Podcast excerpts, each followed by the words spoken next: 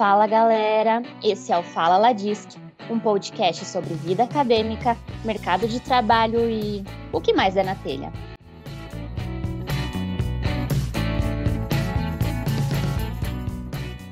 Eu sou a Beatriz Ribeiro, diretora de ensino da Ladisc, e hoje nós estamos com uma convidada da casa, a Mayara Souza, que é vice-presidente da nossa liga, está no décimo semestre de farmácia e atualmente trabalha com pesquisa clínica.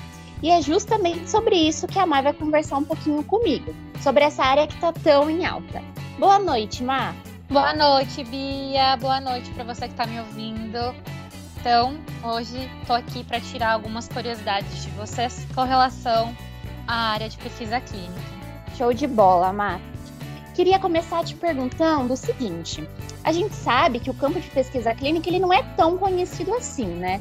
Então fala pra gente o que, que vocês realmente fazem no dia a dia. Como que é a sua rotina? Então, atualmente eu sou coordenadora de estudos clínicos, o famoso Study Coordinator. E assim, com relação à nossa rotina, falando de forma geral, a gente busca sempre uma ferramenta para melhorar a qualidade de vida das pessoas, né? E essa ferramenta pode ser um medicamento, pode ser uma técnica que a gente está buscando.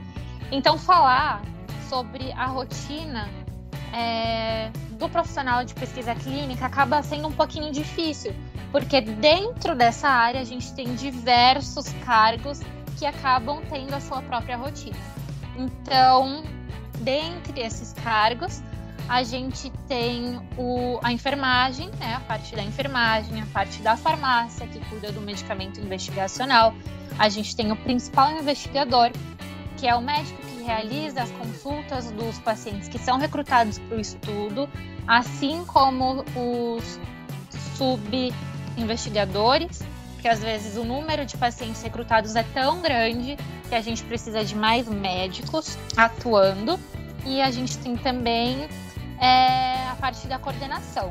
Né? Então a gente tem o coordenador de estudo clínico, a parte de dos assistentes de pesquisa clínica. Então, de forma geral, esses são os cargos que são mais encontrados dentro do centro de pesquisa clínica, né?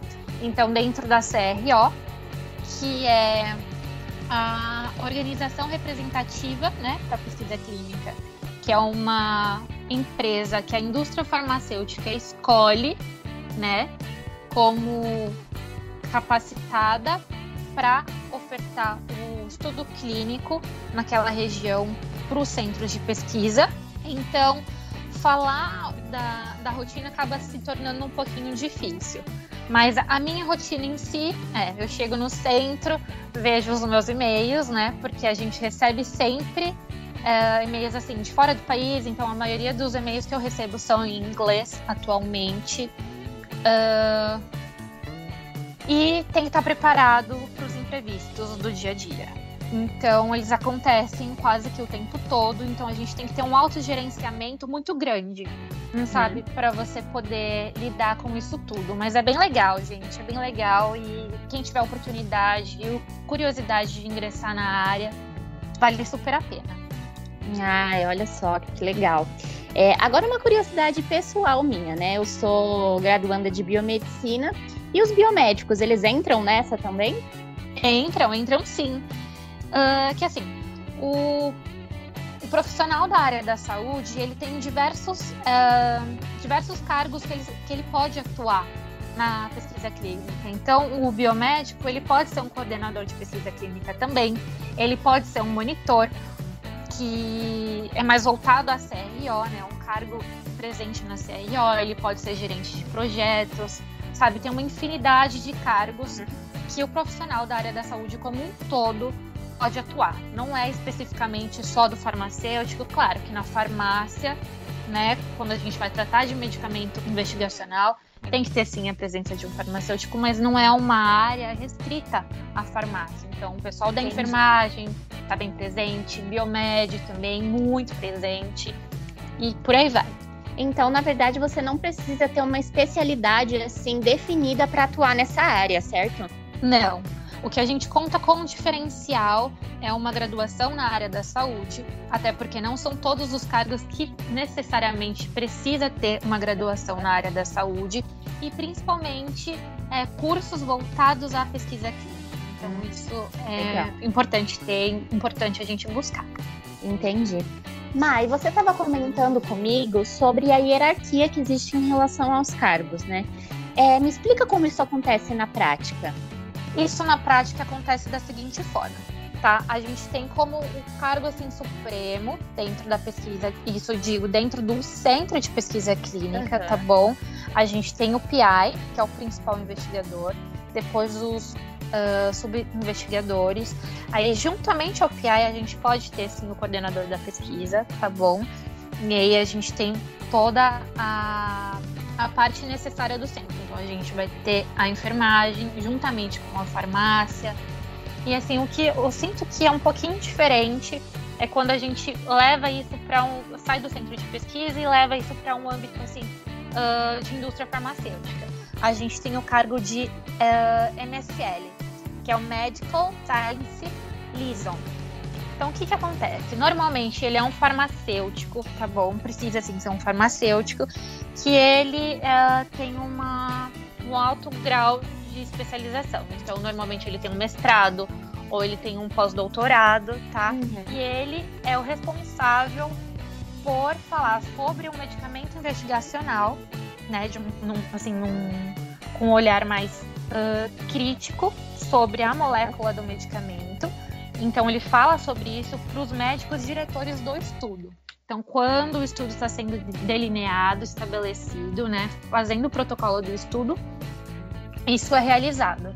Então, eles fazem a seleção dos diretores médicos uh, para aquele estudo clínico, e aí eles, ele fala sobre esse medicamento investigacional para esses médicos diretores que vão, que vão passar as informações para os subinvestigadores, por os principais investigadores também do estudo, tá? Então eles têm comunicação direta entre eles. Uhum. Mas normalmente o que eu vejo muito na prática é o monitor da CRO, tá bom? Passando esse treinamento para parte da equipe do centro. Então, eu já participei de algumas reuniões dessas, no, na qual o monitor da CRO fala pra gente sobre o delineamento assim básico do estudo clínico. Porque a gente recebe um protocolo, né? Então, todos uhum. esses arquivos, eles são confidenciais. A gente tem que assinar um terminho uh, de responsabilidade, de que aquelas informações não poderão ser uh, fornecidas para nenhum lugar, a gente não pode passar a informação, por exemplo, redigir um artigo científico antes daquele medicamento ser inserido num, no mercado, a gente não pode fornecer nenhum tipo de uh, informação nesse sentido.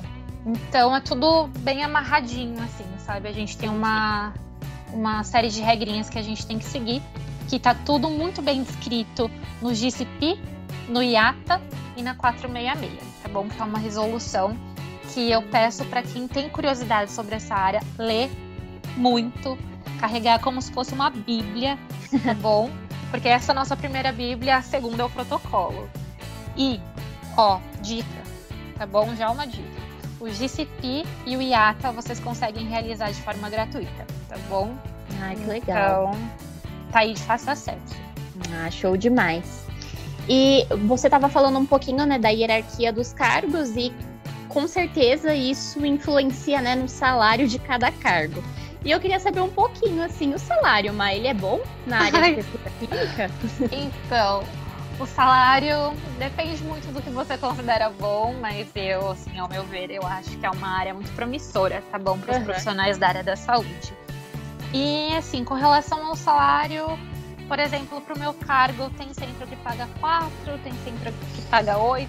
Quando eu falo 4 e 8 é 8 mil, gente, 4 mil. E assim, é, depende. também é muito bom. Não é? E assim, por exemplo, um monitor de pesquisa, ele viaja bastante. Acho que isso é uma das principais diferenças entre o cargo do monitor e do coordenador de pesquisa uhum. clínica. Eles viajam bastante é, tanto viagens nacionais quanto internacionais. Então, se você tem essa disposição, bora focar aí, correr atrás. E eles costumam ganhar um pouquinho mais, mas também não muda muito. Eu sei que a parte da enfermagem também tem alguns centros que chegam a pagar 8 mil reais também, outros centros 3. Então isso costuma variar bastante. Entendi. Sabe?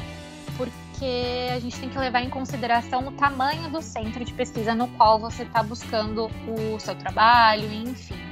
Entendi. Porque centros menores vão ter menos estudos clínicos, isso gera menos receita e isso impacta sempre no custo do funcionário, né? Com certeza. E, Má, deixa eu te fazer outra pergunta. Você estava me falando aí, né? Tudo depende do tamanho do centro de pesquisa e tudo mais. É, essa dinâmica de trabalho, ela varia muito, por exemplo, num centro de pesquisa, dentro de um hospital e dentro de uma indústria farmacêutica, ou é mais ou menos a mesma dinâmica? Então, respondendo essa pergunta, vamos lá, que ela foi um pouquinho complexa, então vamos por, por partes. Sim, a dinâmica muda, tá bom? Eu vejo mais semelhança entre o hospital e o centro, porque o que acontece no hospital, por exemplo, quando a gente pega os grandes hospitais, Oswaldo Cruz, Albert Einstein, Sírio-Libanês, que acontece é que dentro desses hospitais tem um centro de pesquisa, entendeu? Então, o centro de pesquisa dentro do hospital acaba tendo o mesmo delineamento do que um centro de pesquisa que é independente, né, fora de um hospital, que é o certo. caso que eu trabalho. Então, com relação a esses dois, tudo caminha muito bem ali, muito assim, lado a lado, né? Não tem muita diferença. Já o da indústria farmacêutica vai mudar um pouquinho o delineamento, sim. Porque dentro da indústria, a gente vai ter um setor de pesquisa e desenvolvimento que vai desenvolver uma molécula de medicamento. Gente, eu vou falando tudo um pouquinho mais puxando para o medicamento, porque minha graduação é justamente nisso. Não, então, tá dentro, perfeito. Então, dentro da indústria farmacêutica, a gente vai ter delineamento de estudos clínicos de fase 1, fase 2, entendeu? Fase 3. Hoje, atualmente, eu trabalho com estudos de fase 3, tá? Que é um estudo clínico randomizado, duplo cego, controlado por placebo de âmbito internacional. Então, um estudo que eu tô bem legal. E acho que no geral é isso. Então, aquele, toda aquela parte que eu falei anteriormente do MSL, do gerente de projetos, piriri parará, vai estar tá aí tá? Dentro da indústria farmacêutica. Entendi. E ai, me surgiu mais uma curiosidade também. Bora. É, você tem contato com o paciente ou não? Eu, como Study Coordinator, tenho sim contatos com pacientes, porque eu participo das consultas juntamente ao PI. Então, contato com o paciente acontece, tá bom? E assim, de mandar mensagem para o paciente, ter o, o, contato direto, dele ter meu WhatsApp, então o paciente tem total liberdade de chegar a mim ou chegar ao PI, entendeu? Porque a gente, como profissional de pesquisa clínica, tem que estar acessível para que a gente receba maior, a maior quantidade de dados possíveis, porque esses dados terão que ser passados para a indústria farmacêutica, tá bom? Para o delineamento de bulas, de remédios, enfim uh, questão de evento adverso. Então, tudo isso daí a gente tem que estar tá bem presente para não deixar tudo passar. Tem que ser nada. relatado, né? Tudo, tudo, tudo, tudo. Até se o paciente está tomando o um, um medicamento investigacional e ele sentiu uma dor de cabeça, isso tem que ser relatado. Uhum. E assim, Entendi. com data de início, data de término, se ele fez um uso de medicação concomitante a esse medicamento investigacional, então tudo tem que estar tá muito bem estabelecido e a gente não pode uh, deixar de captar esses dados. Então a gente tem que estar bem presente é, e acessível ao paciente.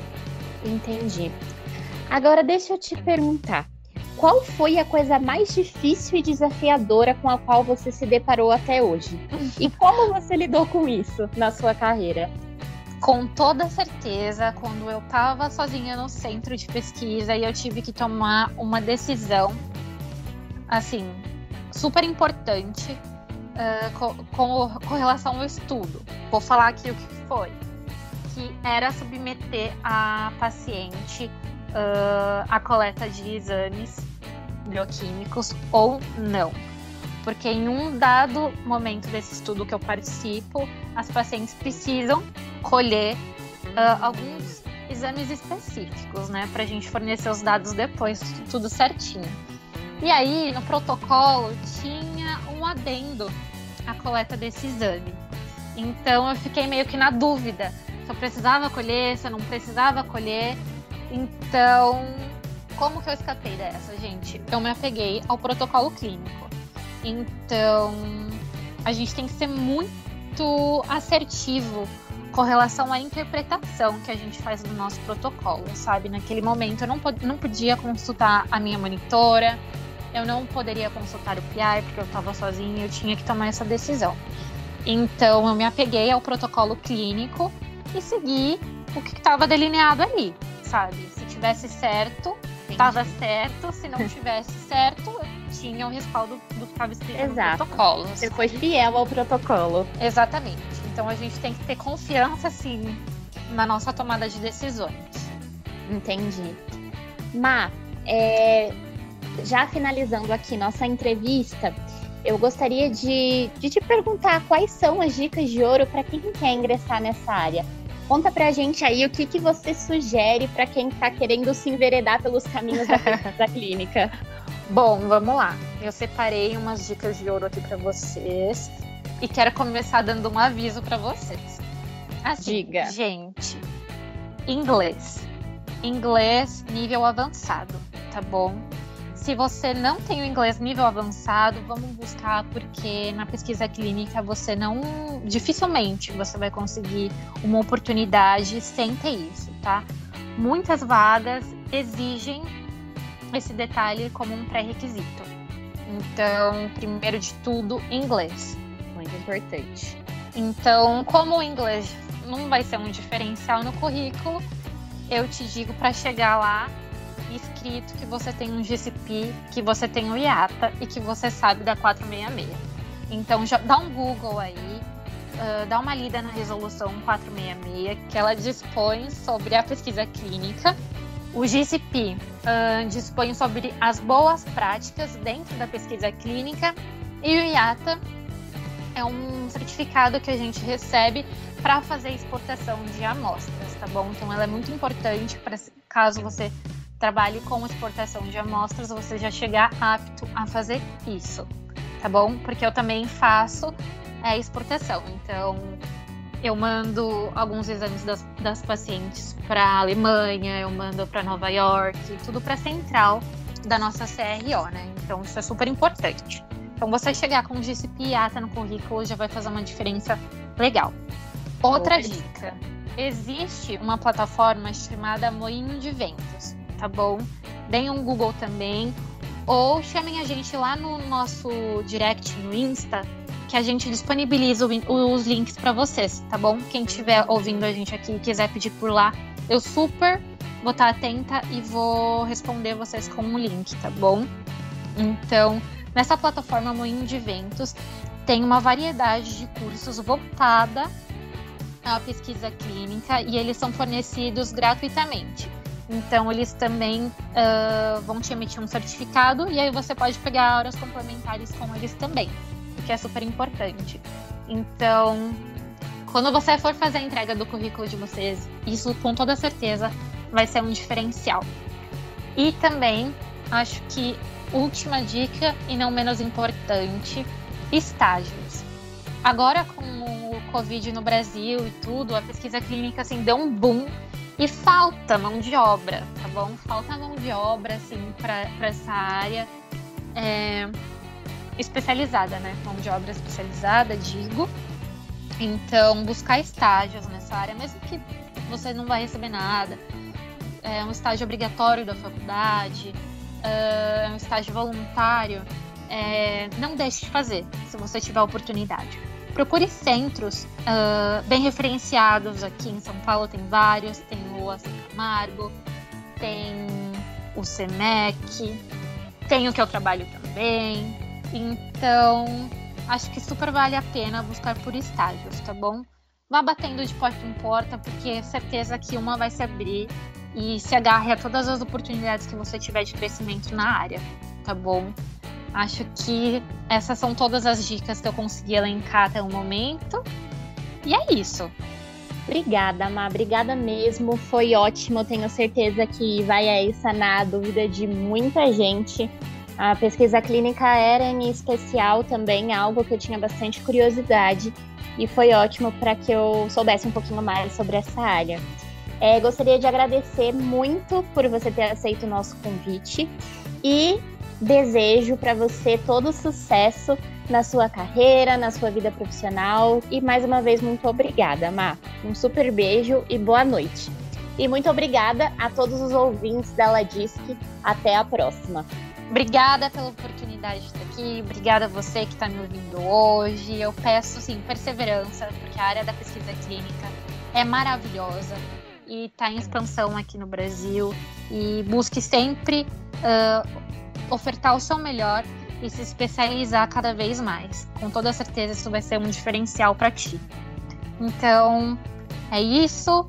Um beijão, Bia, e até logo. Beijo, até logo. Tchau, tchau, gente. Obrigada.